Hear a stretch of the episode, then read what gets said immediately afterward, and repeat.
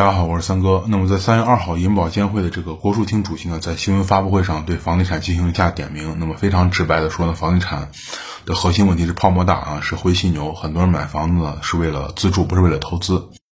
呃，这个话是个实话，大家买房的确是投资的多。呃，随着新闻播出后呢，很多人就拿这个郭树清之前警告 P to P 来说事儿，因为 P to P 呃，在他被被郭树清点名警告之后呢，就进行了一个全面清退，大家都知道是吧？那用这个之前这个例子说事儿的呢，就是意思是这个银监会的主席呢，这个郭树清呢，他是言出必行，只要从他这儿放出去的话呢，就是风向标。那这次这个郭主席他点名房地产呢，也就是说房地产一定要也要注意了，因为他主管金融方面的工作嘛，是吧？那对于这种言论，我觉得有点过于武断了。那首先呢，我想问一下，这个 P to P 这个东西和房地产那能是一样吗？它根本就两个东西。房地产的这个发展模式呢，就是让每个买房人呢，把自己的资金呢，相当一部分通过房子交给了地方财政，那么地方财政呢进行再分配，那城市和地方经济呢才因此能发展，呢个人的房子升这个价值也就升上去了，是吧？这是过去这些年的一个模式。呃，那么这个公共资源呢，也因为房地产发展丰富了。那么过去二十年发展速度呢，但凡是啊有眼睛的人都能看得出来。那城市的这个变化呢，用日新月异来形容呢，一点也不过分。呃，比如说下班也能坐地铁了，是吧？家门口公园了，道路也拓宽了啊，学校也多了，这个是房地产为每个城市做出的一个呃必须承认的一个贡献。那么想在家门口工作，想在自己的城市生活，这是很多人啊都有的想法，是吧？当然你的城市得足够好。那你想，你这个城市不去招商引资的话，你以为企业会自己往你这个地方跑吗？不可能啊！那当初这个河南省会郑州，他为了引进富士康，开了多少绿灯啊？当时的郑州的这个领导亲自挂帅啊。呃，把这个引进富士康列为一号工程。那河南的制造业的工资呢，因为富士康的到来呢，直接拉升了一个最低标准。那就连当时郑州的一些街边的小店，包括小吃店啊，别的一些店都说呢，这工人的工资变贵了，你不提高工资就找不来人，人家都去富士康工作了。因为这个富士康一来，就把整个工资标准就拉上来了。那大家想，工资是怎么提高的？你指望老板发善心不可能啊，是吧？你想都不要想，只能靠提高生产力和进行产业升级。那就像富士康的例子一样，那为什么现在这些大城市，像什么成都啊、西安啊、合肥啊、南京啊、杭州啊等等啊，他们都是拼了命的去引进各种产业，是吧？像合肥的这个晶圆产业，啊，西安的大疆、京东、三星，杭州的阿里巴巴等等等等很多。那城市引进这些高新产业呢，就是为了拉高这个工资收入水平，让企业产生更多高收入人群。那最终这些高收入人群呢，也会成为高消费人群，然后带动整个城市的经济发展。那问题是，你招商引资加各种产业孵化。啊，再加上嗯一大堆政策绿灯，那这个东西搞的话，花钱像流水一样，啊，所以说地方财政如果指望那点税收的话，它不够用，大家明白吧？所以说转了一大圈，最终会解决问题的话，还还是得靠土地财政，这个是现在避不开的一个一个问题。那这也是这也是房地产为什么存在的这个意义之一。那咱们先说回来，刚才谈到这个 P to P 是吧？很多人拿这个事说事儿，那就说你 P to P 这个东西做了什么？看。大家想大量的资金在你们这个资金黑箱池里面去啊黑箱里面去操作是吧？那说难听点，地方财政上沾到你们的光了吗？没有。城市建设你们出力了吗？也没有。那既沾不上你的光，你也不给城市建设出力，你还不贡献更大的税收，你也创造不了更多的就业岗位。关最关键是你还搞出这么大的资金池，弄出一个潜在的系统性金融风险。那不拆除你还能还留着过年吗？那显然不可能。所以说。这两个根本是两种东西啊！那房地产它不仅贡献了土地出让金和相关的十一项税收，好歹它还拉动了几十个相关产业的这个行业的一个增长。那么大家想，P to P 带动了什么？什么都没带动。你除了制造系统性金融风险，什么都没为这个社会贡献过。所以说，不要把这个 P to P 这个事儿和房地产相提并论，也不要因为郭主席说过 P to P 的问题，就因为他说房地产啊，房地产也要面临一样命运，根本就是两回事儿。你房地产说到底，它也是实体经济，对吧？去年大家看经济那样子，唯独房地产一个增长那么快。那么咱们再说到前面，就是房地产有没有泡沫？当然有，有泡沫这个话不假。但是你问题是现在咱们光提出问题不行啊，你还得找到一个解决问题的办法，是吧？那就是下一步怎么办？你首先房地产出现的泡沫来自两个方面，有两个推力，第一个是个体，第二是地方。第一呢，就是你普通人不买房，你在这个前一天比一天。这个毛的这个当下你还能投资什么？大家想想是吧？就现在这个贬值速度，你不好歹做点投资的话，那你就等着这个通胀就掠夺你的财产嘛。大家想，你让个人怎么去抵抗通胀呢？是吧？有人说你可以投资股市啊，啊，那我觉得这二十年我只听过这个炒股跳楼的，没听过是买房跳楼的。那 A 股呢，名副其实的这个散户绞肉机，真不是一般人能玩的。大家想，二零零八年上证指数三千多点是吧？现在十三年过去了，现在还是呃三千多，那 A 股就着实有点凶险。那但凡咱们这个大 A 股是吧？咱们这个 A 股能走出像美国股市那样牛市的话，楼市也绝对不会成为绝大多数啊普通人唯一的投资对象。如果股市真的那么争气，那楼市相对相反相反能把楼市的这个温度降下来，但是它就是不行。也就是说，不是楼市太厉害，而是股市实在不争气。那咱们再说回楼市，就是相比股市来说，楼市它相对就温和的多。你最惨的也就是我前一阵儿呃看到燕郊有人去白送房子啊，就白送，呃，这个就接手的人你只要接着还房贷就可以了，我不要你钱。这就是因为燕郊下跌的实在太狠嘛，这已经是我听到最惨的关于投资楼市赔钱退场的消息了。那去年炒股呢赚钱的确有一部分人，但是过过完年这几波震荡赚的钱吐的差不多了，是吧？这会儿消停差不多了。我看很多人一打开手机上，那手机屏幕就泛绿光啊，整个脸都是绿的。那第二方面就是地方财政怎么怎么办，是吧？咱们前面说的是个人投资的方向啊。那么股市不争气。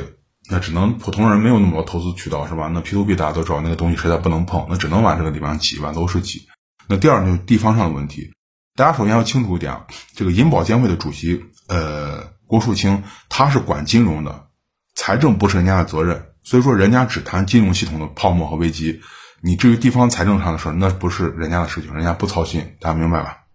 现在问题是他不操心这个事，不等于这个问题就不存在。而且这还是任你说到天上也躲不去、躲不过去的一个大问题，那就是一句房地产存在泡沫这个话说起来很轻松啊，就提出这个问题非常轻松，那个言下之意貌似要挤掉泡沫，但是挤掉以后怎么办，对吧？那谁的担子谁着急啊？那城市的发展呢？它这个经济呢？咱们现在目前就是用债务去堆出来的，那没了房地产这个下金蛋的鸡，或者叫这个 现金奶牛的话，如果债务无法继续周转的话，那这城市发展你怎么去进行下去啊？那有人可能会说，你可以增呃增加税收项目或者扩大税基，是吧？但是现在这个减税政策越来越给力，那不减税就不错了，你还增加增加税收，显然不可能。你还嫌这个民营经济的负担不够大？那并且在前一阵儿，大家也看到，二零二一年这个开年的一些经济工作会议上，非常明确的确定，这个减税降费会在二零二一年继续深入执行，要比去年力度还要大。所以说，在扩大税基这块可能性不大。还有就专项债，专项债的额度今年会再次上升。那前两天我在呃聊的时候，我看到的是中呃这个中诚信研究院的一个副院长这个袁海霞，他预测是达到四万亿。但这两天我看到这个官方的这个数字貌似出来了，在三点六到三点七万亿，对，但是还是在增长啊，还是在增长。你这些东西他都指望着土地创新来偿还的专项债，所以说楼市是不是灰犀牛？嗯，咱先不说，你真要把楼市现在呃搞垮的话。你专项债的渠道想好了没有？在哪儿？那么三月二号，这个财政部部长刘昆他在参加这个 G 二零这个财长和央行会议的时候，他提出过，二零二一年呢会继续实施积极的财政政策，以支持经济发展。什么是积极的财政政策？简单说呢，就是加大减税降费力度，增加财政开支，扩大发债力度，尤其是地方政府的专项债规模，这就叫积极的财政政策。总结一下，就说地方上的这个财政收入会更少，呃，但是开支呢会加大。而且发债的规模也会加大，那大家想想，二零二一年继续走这个强势的积极财政政策路线的话呢，那后续地方上的专项债偿还问题，除了房地产之外，谁还能挑起这个大梁？没有人，啊，没有任何行业可以。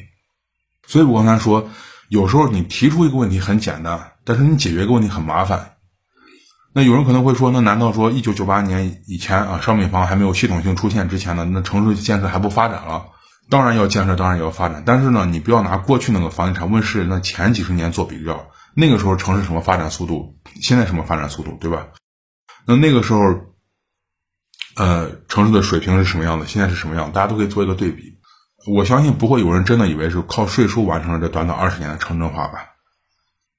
那么大家想，从这个一九九八年商品房被正式推向经济舞台中心算起啊，到二零一九年，这是短短的二十一年。那城镇化率呢？从房地产的推动下呢，从一九九八年的百分之三十点四上升到了六十点六，这上升到三十呃三十点二个百分点。那么呃，从一九九八年到一九七七年，同样是二十一年时间，那么城镇化率呢，从十七点五五上升到呃三十点四，那这个呢，仅仅提升了百分之十二点八五。那就是同样是二十一年时间，一个城镇化提升了三十点二，一个是提升十二点八五。如果你指望过去那种发展速度的话，那你就不要想坐地铁你就挤公交去吧。也就是说，给楼市下一个定义，在没有人能够提出一个解决问题的办法的时候呢，不要总是担惊受怕，说这个楼市出大问题，是吧？如果你一定要说楼市未来潜在的风险的话呢，我觉得那就是美联储的加息。因为三月二号，美联储的这个理事呢，他这个布雷纳德表示呢，说即使美联储加息的话，也是渐进式的。他这个话什么意思呢？就是美联储加息会给你提前放风。那么最近呢，这个摩根大通、花旗、高盛等金融机构已经开始提前对美联储的加息呢做出了一个预期的判断。那鉴于美联储在上一轮周加息周期呢是从二零一五年十二月开始的，但在这之前呢，美联储呢足足足花了六个月时间向市场去放风啊，把市场这个提前放风这个消息让市场有个准备接受的一个过程。那么让市场为加息做好准备是吧？那高盛的预期呢是在二零二零年，嗯，二零二二年底会出现第一次加息的这个判断呢，我觉得基本没什么大问题。有的呃机构判断会来得更早，这个才是实打实可能对楼市产生一定影响的问题。为什么这样讲呢？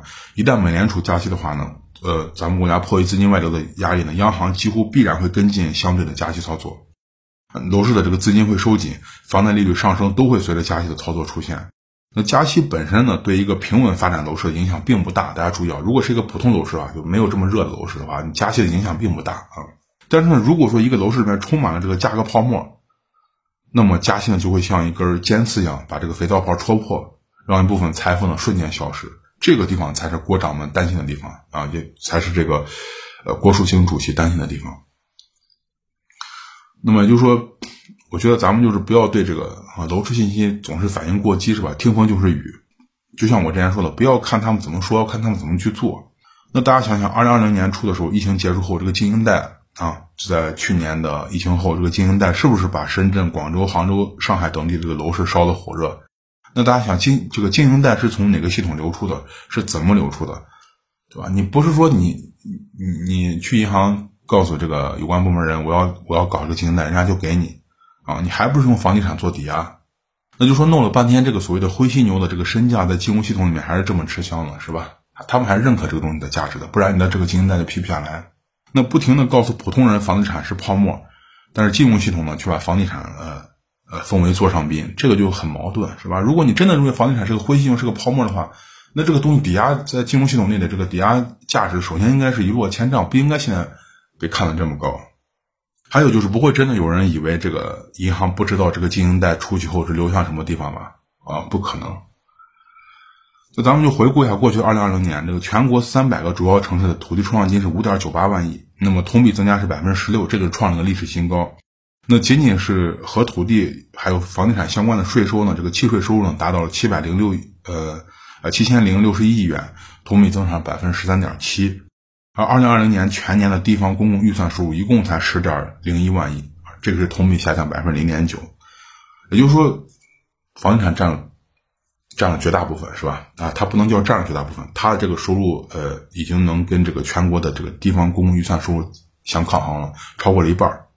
那房地产也许在某个角度上来看呢，是有灰犀牛的这个意思，但是现在这个系统的运转呢，你离了这头灰犀牛，你就玩不转。所以说啊，你总说这个东西是灰犀牛是泡沫，这都不是问题的重点。